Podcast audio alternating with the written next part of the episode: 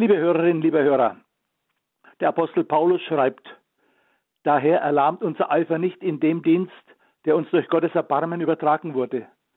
Wir haben uns von aller schimpflichen Arglist losgesagt. Wir verhalten uns nicht hinterhältig und verfälschen das Wort Gottes nicht, sondern machen die Wahrheit offenbar. So empfehlen wir uns vor dem Angesicht Gottes jedem menschlichen Gewissen. Wenn unser Evangelium dennoch verhüllt ist, ist es nur denen verhüllt, die verloren gehen.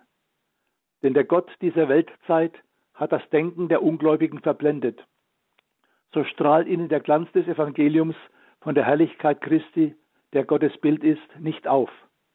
Wir verkündigen nämlich nicht uns selbst, sondern Jesus Christus als den Herrn, uns aber als eure Knechte um Jesu willen. Denn Gott, er sprach, aus Finsternis soll Licht aufleuchten, er ist in unseren Herzen aufgeleuchtet, damit aufstrahlt die Erkenntnis des göttlichen Glanzes auf dem Antlitz Christi. Liebe Hörerinnen, liebe Hörer, Botschafter haben einen wichtigen Auftrag. Sie vertreten ihr Heimatland in der Fremde. Zum Botschafter wird man berufen und beauftragt. Das Beglaubigungsschreiben, das der Botschafter bei seinem Amtsantritt überreicht, weist ihn als rechtmäßigen Vertreter seines Heimatlandes aus. Botschafter sind letztlich immer Diener. An dieses Bild musste ich im Blick auf den Weg des Apostels Paulus denken. Daran musste ich denken im Blick auf den Weg der Botschafter Jesu Christi zu allen Zeiten. Das gilt auch für unseren Weg als Christenmenschen heute. Was Paulus den Christen in Korinth schreibt, kann uns auch heute helfen, unsere Rolle recht zu verstehen. Paulus hat mit der Gemeinde in Korinth eine wechselvolle Geschichte. Die Apostelgeschichte berichtet von seinem Aufenthalt.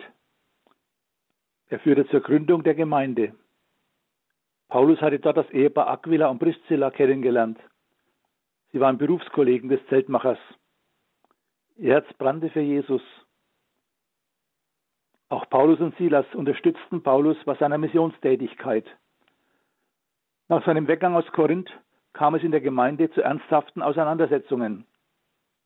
Schließlich kam es zur Trennung zwischen der jüdischen Gemeinde und der auf den Messias Jesus ausgerichteten Gemeinde. Letztere bestand aus Juden und Nichtjuden. Paulus bekommt kräftigen Gegenwind. Einige stellen seine Autorität in Frage. Sie meckern über den Inhalt seiner Verkündigung. In seinem Brief macht Paulus nun deutlich, nicht der Botschafter, sondern seine Botschaft ist entscheidend. Es kommt auf den Auftraggeber an. Zum Ersten weist Paulus darauf hin, wir leben alle vom Erbarmen Gottes. Er beauftragt durch Jesus Christus. Jeder getaufte Christ, nicht nur die Hauptamtlichen, ist zum Botschafterdienst berufen. Jeder Christ ist ein mit Gottes Geist beschenkter. Wenn Jesus seine Hand auf unser Leben gelegt hat, sind wir bevollmächtigte Beauftragte. Und das Zweite.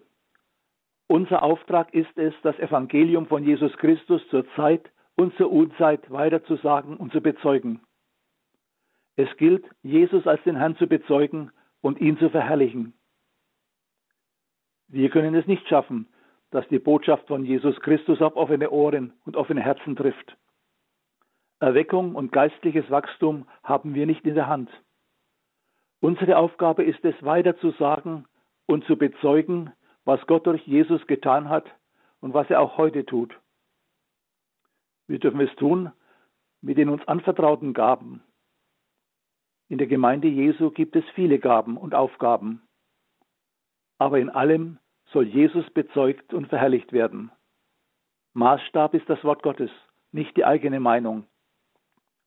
Die Kirche und jeder einzelne Christenmensch darf sich die Tagesordnung nicht vom Zeitgeist diktieren lassen. Nicht Modetrends und Mehrheitsmeinungen, sondern allein der Auftrag Jesu zählt. Das Evangelium darf nicht verwässert und verdreht werden. Angesichts der schrumpfenden Zahl von Kirchenmitgliedern und des Gegenwinds in der Gesellschaft sollten wir nicht in Panik geraten. Es ist menschlich verständlich, dass wir gerne schönere Statistiken und mehr Erfolg sehen möchten. Paulus kann uns heute helfen, die Dinge nüchtern zu sehen. Er schreibt, es gibt Verblendung in dieser Welt. Es gibt Unglauben. Das wird so bleiben, bis unser Herr wiederkommt. Er steht zu seinem Wort. Er rührt Menschen an und weckt Vertrauen zu ihm. Seine Treue gilt. Unsere Aufgabe ist es, ihm treu zu bleiben. Und ein drittes. Es gilt, unbeirrt auf Jesus zu schauen. In ihm wird Gott selbst sichtbar. An Jesus wird Gott für uns erkennbar, seine Liebe zu uns sichtbar, sein Wille für uns ablesbar. Im Evangelium strahlt das helle Licht der Hoffnung auf. Es ist wichtig, dass wir uns diesem Licht selbst immer wieder aussetzen. Es ist wichtig, dass wir viel Liebe und Fantasie einsetzen, um Menschen in dieses Licht einzuladen. Wir haben eine Bringschuld des Evangeliums. Es geht um das Heil und Wohl von Menschen. Gemeinde kann nur da recht gebaut werden, wo der einzelne Mensch eine lebendige Beziehung zu Jesus Christus findet und diese auch auslebt. Christen sind Menschen, die mit Gottes Handeln rechnen. Wo ein Mensch sein Herz für Jesus öffnet, bleibt das nicht ohne Folgen. Er nimmt seine Verantwortung für seine Mitmenschen, für seine Gemeinde und für die Gesellschaft wahr. Was Gott durch sein Wort und seinen Heiligen Geist in unser Leben hineingegeben hat, soll wieder leuchten. Menschen sollen die Herrlichkeit Gottes erkennen, die in Jesus ausstrahlt. Wir sind seine Botschafter. Wir verkündigen nicht uns selbst, sondern Jesus Christus als den Herrn. Immer sind wir dabei angewiesen auf seine Gnade und seine Barmherzigkeit. In allen Anfechtungen und Anläufen des Teufels soll unser Blick auf ihn gehen. Gott kann auch unsere Schwachheit und Unzulänglichkeiten nutzen, um sein Reich zu bauen. Er schenke uns stets den Blick auf das Nötige. Er gebe uns Geduld und eine lebendige Hoffnung, dass wir als treu empfunden werden, wenn er kommt. Bezeugen wir es mutig. Jesus ist und bleibt der Herr der Welt und der Herr seiner Kirche. Seine Aussage gilt. Ich bin das Licht der Welt.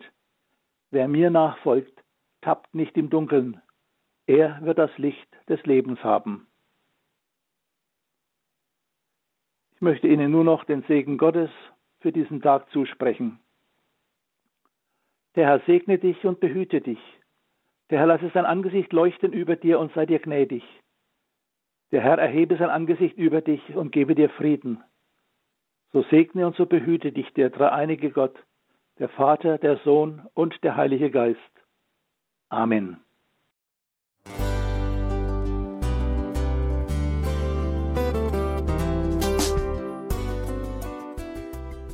Liebe Zuhörerinnen und Zuhörer, vielen Dank, dass Sie unser CD- und Podcast-Angebot in Anspruch nehmen. Wir freuen uns, dass unsere Sendungen auf diese Weise verbreitet werden. Dieser Dienst ist für Sie kostenlos.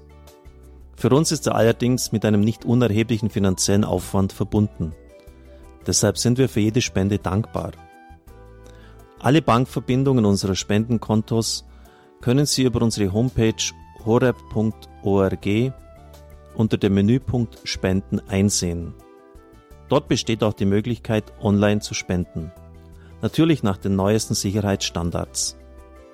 Sie können diese Informationen auch bei unserem Hörerservice unter der Telefonnummer 08328 921 110 erfragen.